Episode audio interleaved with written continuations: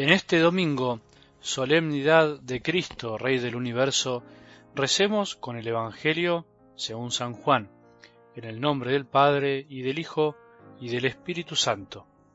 Pilato llamó a Jesús y le preguntó, ¿Eres tú el rey de los judíos?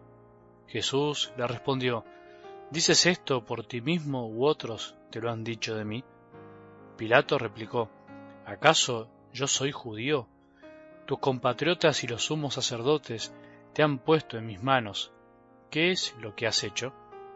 Jesús respondió, Mi realeza no es de este mundo. Si mi realeza fuera de este mundo, los que están a mi servicio habrían combatido para que yo no fuera entregado a los judíos. Pero mi realeza no es de aquí.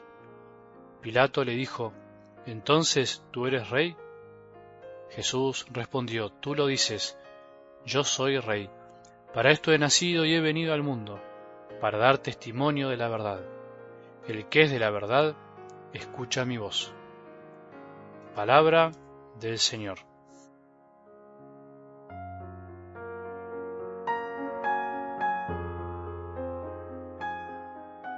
Llegamos al final del año litúrgico, al ciclo de la Iglesia en el que se nos propone día a día, domingo a domingo, ir metiéndonos lentamente en el misterio de la vida de Jesús, en sus sentimientos, en sus pensamientos, en su corazón.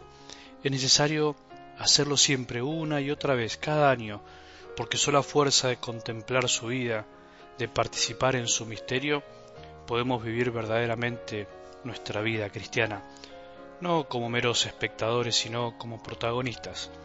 En nosotros, en la medida que lo dejamos, vuelve a realizarse el misterio de la Pascua, el de morir continuamente a nuestro egoísmo y al pecado para renacer siempre a la posibilidad de amar, de entregarse, de dar la vida y de dar vida. Por eso hoy terminamos con la fiesta de Cristo Rey del universo, Rey de todo lo creado, porque todo fue creado por Él y para Él, aunque a veces pareciera que no parece valga la redundancia, aunque nuestra ceguera no lo termine de descifrar. Del Evangelio de Juan aparece hoy este texto que forma parte del proceso de Jesús ante Pilato durante su pasión. Dios, hecho hombre, se sometió a un juicio humano y a un juicio injusto. Dios se deja juzgar por el hombre y además, algo mucho peor, deja que lo juzguen mal. Sabe que los hombres serán injustos con él. Sabe que finalmente diga lo que diga, lo entregarán igualmente y sabiendo esto, lo desea, lo quiere, con todo su corazón, no por el mal en sí mismo, sino porque a partir de ahí Él sacará un gran bien. Desea revelar la verdad de su Padre en la cruz. ¿Y cuál es esta verdad de su Padre? ¿A qué se refiere Juan con esta expresión? No algo meramente intelectual, a una verdad conceptual, abstracta, o a la que tiene que ver con la esencia de las cosas, sino al testimonio que vino a dar el Hijo de Dios. Él vino a mostrar la verdad, que es el plan divino de salvación, o sea, la voluntad y su voluntad de salvarnos, que en definitiva es el mismo como enviado del Padre, porque tanto amó Dios al mundo que envió a su Hijo para salvarnos, para que conociendo esta verdad tengamos una vida verdadera, vida que se sigue alimentando de su entrega en la cruz. ¿Y cuál es el plan divino que vino a mostrarnos, a revelarnos y que esconde esta verdad de Jesús? El corazón de Jesús revela el corazón del Padre, el corazón del Hijo es un reflejo perfecto del amor del Padre. ¿Y qué dice entonces ese corazón?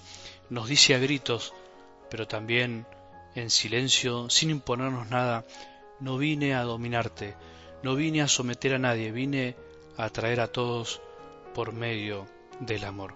Este fue el plan de Dios al hacerse hombre.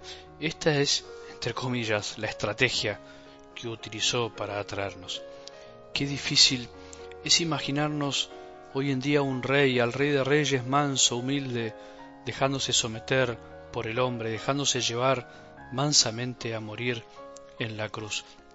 Jesús es de algún modo el rey antihumano, es el rey que reina desde un trono que no es de este mundo, no es como los de este mundo.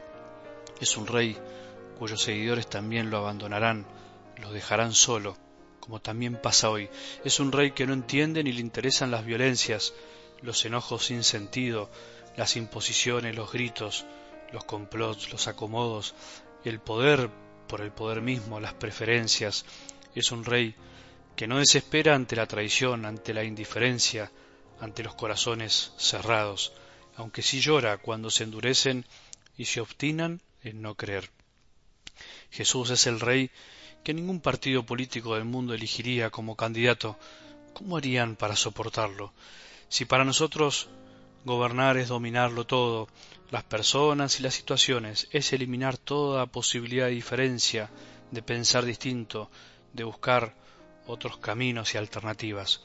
Si para nosotros gobernar es muchas veces gritar y decir lo que algunos quieren escuchar, es hacerles creer a otros que me interesan sus intereses cuando no siempre es verdad, para seguir manteniéndose en el poder.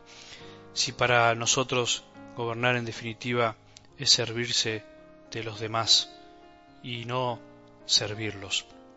Igualmente, no hay que ser gobernante para experimentar esto en el corazón. Nosotros, en nuestros mundos chiquitos, en nuestros corazones, en nuestras familias y trabajos, muchas veces actuamos y pretendemos ser reyes de nuestros territorios, creyéndonos con el derecho de luchar con uñas y dientes por cosas, ideas y nuestras propias verdades y no las de Dios. Ante todo esto, hoy en algo del Evangelio resuena la voz de Jesús o parafraseo sus palabras que podrían ser estas. El que es de la verdad, el que acepta que soy así, que solo yo soy rey, pero de otro modo, escucha mi voz, se deja guiar por mí, deja que reine en su vida.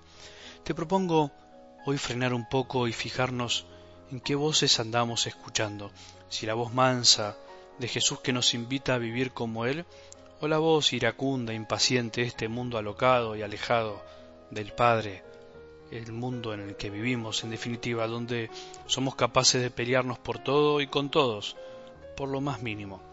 El primer paso para amansar nuestro corazón es dejarnos amansar por Él, es mirar continuamente a nuestro Rey, callado y paciente en la cruz por nosotros.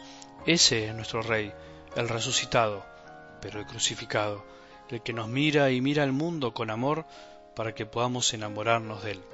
En cada Eucaristía, en cada misa que celebramos, celebramos a Jesús Rey, un Rey pequeño, aunque parezca contradictorio, un Rey que se somete de alguna manera a nosotros, que se deja comer, porque se entrega por amor siempre, una y otra vez. Un rey que quiere reinar antes que nada en nuestros corazones para poder reinar en este mundo hasta que vuelva definitivamente sobre las nubes, como dice el libro del Apocalipsis. Todos lo verán, aun aquellos que los traspasaron, incluso los que lo rechazaron. ¿Puede haber un rey tan bueno como el nuestro?